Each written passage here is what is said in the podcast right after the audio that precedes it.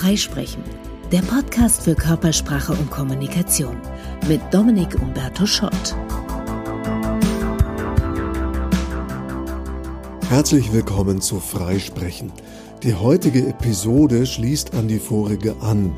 Da ging es ja um Online-Diplomatie, also wie gehe ich mit unsachlichen, beleidigenden oder sogar gehässigen Kommentaren auf Social Media um.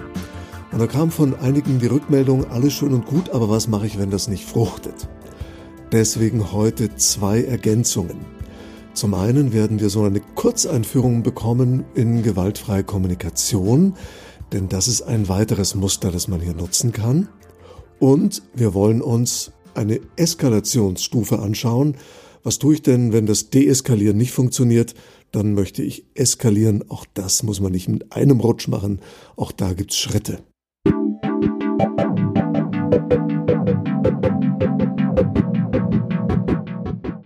Das letzte Mal haben wir ein paar Möglichkeiten besprochen, wie wir so Online-Diskussionen, die hitzig werden, wieder einfangen können. Das eine ist erstmal nichts persönlich nehmen, dann Verständnis zeigen, immer davon ausgehen, die andere Person hat nicht so geschrieben, um uns zu beleidigen, hoffentlich, sondern weil ein echtes Anliegen dahinter steckt, Emotion dahinter steckt, irgendein Wert vielleicht verletzt wurde. Also das mal raushören, rauskriegen und dafür Verständnis zeigen. Dann Fragen stellen, anstatt nur Meinungen hinzuklatschen und Gemeinsamkeiten suchen, um vielleicht festzustellen, wir liegen nicht nur auseinander, sondern gibt durchaus Teilaspekte des Themas, da können wir uns auch einigen. Jetzt gab es zwei Rückmeldungen. Die eine war, ja, wunderbar, aber wie konkret schreibe ich denn dann so einer Person? Was formuliere ich denn da? Und eine andere Rückmeldung war, prima, aber wenn das alles nicht fruchtet, was mache ich dann? Dann entfreunde ich doch. Deswegen gucken wir uns in dieser Folge zwei Dinge an. Zum einen gewaltfreie Kommunikation. Gibt es natürlich Bücher und Kurse dazu, um Gottes Willen. Hier kommt so eine Kurzfassung. Denn ein wesentlicher Grundschritt von gewaltfreier Kommunikation ist erstmal die Trennung von Fakten und Interpretation. Und häufig, wenn es eben hoch hergeht, dann klatschen sich die Leute immer gleich ihre Interpretation ins Gesicht. Nämlich, ich finde dich blöd, das, was du sagst, ist doof. Anstatt erstmal den Fakt zu nennen, weil der ist nicht strittig, und dann zu nennen, wie kommt dieser Fakt bei mir an? Also was habe ich als objektive Wahrnehmung oder was wurde objektiv gesagt oder geschrieben und wie kommt es subjektiv bei mir an. Und das ist schon die Hälfte der vier Schritte von gewaltfreier Kommunikation. Das heißt, ich kann erstmal sagen, du in deinem letzten Post hast du geschrieben, Doppelpunkt, Anführungsstriche. Und jetzt zitiere ich wörtlich, was die Person geschrieben hat. Das sollte unstrittig sein. Wenn sie es so geschrieben hat, hat sie es so geschrieben. Im zweiten Schritt kann ich jetzt mitteilen, wie das bei mir ankommt. Vorteil, ich behaupte nicht eine absolute Wahrheit, sondern sage nur ganz subjektiv, auf mich klingt das ein bisschen wie. Und es lässt immer noch offen, dass meine Interpretation falsch war, dass ich es falsch gehört habe, in den falschen Hals bekommen oder die andere Person sich ungeschickt ausgedrückt hat. Soll nur deutlich getrennt sein. Also, Schritt Nummer eins, folgendes hast du gesagt oder geschrieben. Schritt Nummer zwei, so kommt es subjektiv bei mir an oder das löst es bei mir an Gefühlen aus. Das und das triggert es bei mir. Das ist okay, jetzt kann ich absolut subjektiv sein. Schritt Nummer drei, was ist denn bezüglich unserer Diskussion oder unserer Beziehung mein Bedürfnis? Zum Beispiel, ich würde mir wünschen, dass wir Freunde bleiben, auch wenn wir hier bei einem Thema verschiedener Meinung sind. Oder ich würde mir wünschen, dass diese Diskussion sachlich läuft oder sachlich bleibt. Vierter Schritt, ein Wunsch, den ich äußere. Und deswegen würde ich mir wünschen, dass wir künftig hier uns sachlich austauschen. Also nochmal, sehr, sehr verkürzt hier, die vier wesentlichen Schritte von gewaltfreier Kommunikation. Erster Schritt, die Fakten. Zweiter Schritt, wie ich sie subjektiv empfinde, meine Interpretation. Dritter Schritt mein Bedürfnis in diesem Kontext. Vierter Schritt mein Wunsch an die andere Person. Achtung, wenn man das so sehr Schritt für Schritt macht, kann es formelhaft wirken. Also bitte nochmal prüfen, ist das, was ich da geschrieben habe, auch aus dem Herzen und nicht nur ein stures Abarbeiten von vier Schritten.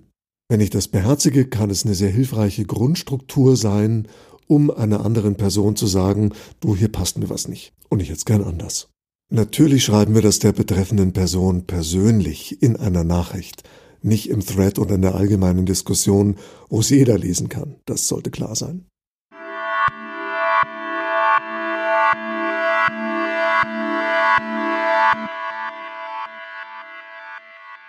Dann kommen wir, und vielen Dank für diese Anregung, von der Deeskalation zur souveränen Eskalation.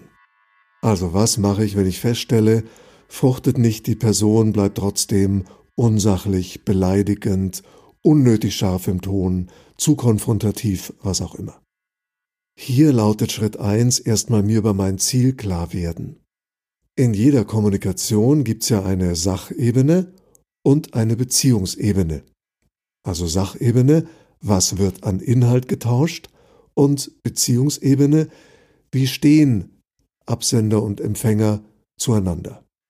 Und für die Zielsetzung wäre es hilfreich, sich zu überlegen, was ist mir denn im Zweifelsfall wichtiger. Also vielleicht liegt mir die Sache so am Herzen, dass ich dafür riskiere, Freunde zu verlieren, oder die andere Person ist gar kein Freund, flüchtiger Bekannter oder jemand, den ich gar nicht und nur über Social Media so virtuell kenne dann kann es sein, ich sage, ich bleib in der Sache hart, auch wenn das die Beziehung schädigt. Oder die Person ist mir wichtig, die Beziehung zu dieser Person ist mir wichtig, dann bin ich bereit, in der Sachebene einen Kompromiss zu machen oder ein bisschen weicher zu werden oder auch aus der Diskussion mal auszusteigen, um die Beziehung nicht zu schädigen. Liegt mein Fokus auf der Sachebene, dann kann ich relativ einfach sagen, wenn da was kommt, was für mich sachlich nicht passt oder die Beziehungsebene beschädigt, sag ich, hey Freund, so nicht. Setze ich eine harte Grenze, weil die Gefahr, dass das die Beziehung schädigt, für mich hinnehmbar ist. Ist mir die Beziehungsebene im Zweifelsfall wichtiger, ist ein bisschen mehr Fingerspitzengefühl gefragt, dann ist stures Recht haben keine so gute Variante. Und für diesen Fall schauen wir uns jetzt fünf Schritte einer souveränen Eskalation an.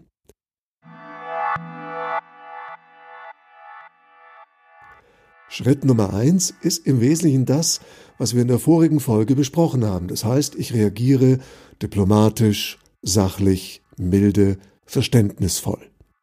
Das kann ich im Thread tun, wo es alle lesen, oder in einer persönlichen Nachricht. Ich mache es meistens im Thread, weil das hat zwei Vorteile. Zum einen schadet es nicht, wenn auch andere Mitdiskutanten lesen, dass hier auf Aggression nicht zurückgeschossen wird, nicht konfrontativ, sondern eben deeskalierend und diplomatisch eingegangen wird, fördert die Diskussionskultur. Zum anderen ist es ein äußerst sanfter Wink mit dem Zaunpfahl an die Person, dass ihr Ton nicht so ganz zielführend war. Meine Hoffnung dabei ist ja, dass die Person ihren Post nochmal durchliest, meine wesentlich mildere Reaktion durchliest und vielleicht selber draufkommt, hm, so ein bisschen ein Kontrast, vielleicht war mein Ton ein bisschen zu scharf, könnte ich beim nächsten Mal anders machen. Und dann gucke ich, ist der Ton beim nächsten Mal milder? Wenn ja, alles in Butter und spielt dann keine Rolle, ob der jetzt milder ist wegen meiner Intervention oder einfach so. Ziel erreicht, dann ist egal warum. Kann aber auch sein, der nächste Post ist wieder genauso schroff, beleidigend oder was auch immer. Gibt viele Gründe dafür. Es gibt Personen, die haben gar nicht so ein Gespür für diese feinen Zwischentöne und merken es gar nicht, dass zwischen ihrem Ton und dem des anderen äh, ein Unterschied ist. Und andere merken diesen Unterschied sehr wohl, aber finden, dass es ihnen absolut zusteht, in diesem Rahmen auszuteilen. Also manche beleidigen bewusst und finden es in Ordnung und richtig und angemessen. Und wenn ich das nicht okay finde, dann kommt jetzt Schritt Nummer zwei.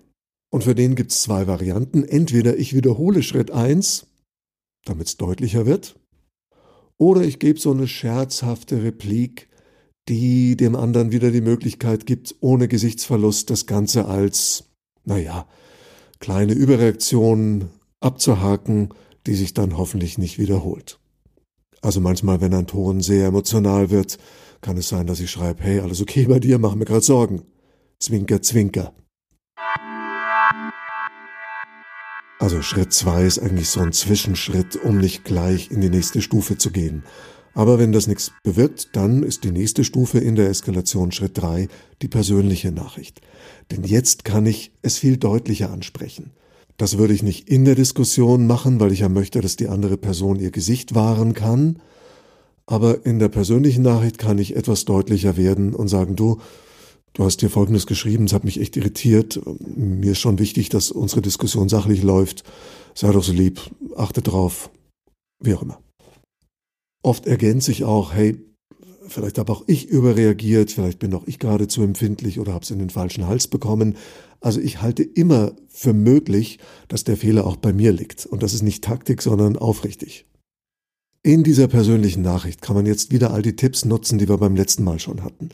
Also Verständnis zeigen, ein Puffer, Tatsachen und Wahrnehmung trennen, Verständnis äußern, gemeinsame Ziele oder einen Wunsch.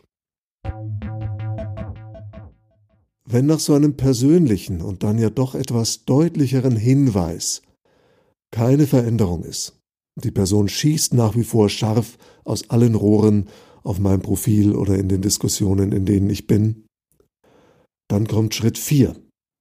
Und er ist eine Wiederholung von Schritt 3, nur wesentlich kürzer und diesmal mit der Anmeldung von Konsequenzen.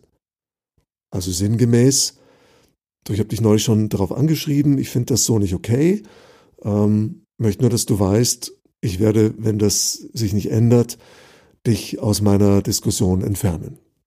Das mache ich freundlich im Ton, denn es geht ja hier nicht um ein Strafgericht, sondern einfach nur um Konsequenzen, die es halt gibt. Also im Sinne von, du kannst dich so verhalten, das ist völlig okay, wenn du das so machst, du solltest nur wissen, es hat Konsequenzen. Keine Wertung, kein Urteil. Nur anmelden, und ich vermeide bewusst das Wort androhen, es geht nicht darum, hier jemandem zu drohen, anmelden, ankündigen, es hat Konsequenzen. Solltest du nur wissen. Bei wiederholtem äh, Beleidigen oder unsachlich werden ist natürlich der fünfte und letzte Schritt, die angemeldete Konsequenz auch umzusetzen.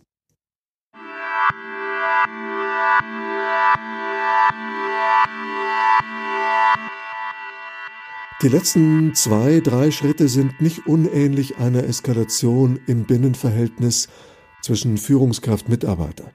Also wenn ein Mitarbeiter unerwünschtes Verhalten an den Tag legt, Schritt eins: ich spreche es sofort an, freundlich, mit Leichtigkeit, damit die andere Person das Gefühl hat, das ist leicht wieder grad zu biegen, ich mache es einfach nicht mehr und es ist alles okay. Im Wiederholungsfall nochmal ansprechen Diesmal darf man seine Irritation zum Ausdruck bringen. Du, ich wundere mich ein bisschen, darüber haben wir doch neulich gesprochen. In beiden Gesprächen sollte ich Fragen stellen, mir von der anderen Seite auch erklären lassen, du, wie kam es denn dazu und wie siehst du denn das? Und was kannst du denn tun, damit es künftig anders wird? Und wie kann ich dich unterstützen, dass es künftig besser wird? Schritt drei ist dann die Anmeldung von Konsequenzen. Du, wir haben jetzt zweimal drüber gesprochen. Wenn es nochmal vorkommt, hoffe ich, hast du Verständnis, müssen wir hier irgendeine Konsequenz haben. Und das kann in einem Dienstverhältnis arbeitsrechtlich die Abmahnung sein. Und Schritt vier logischerweise dann die angekündigte Abmahnung. Ergänzender Tipp für diese Art von Gesprächen, nie eine absolute Wertung eines Verhaltens abgeben.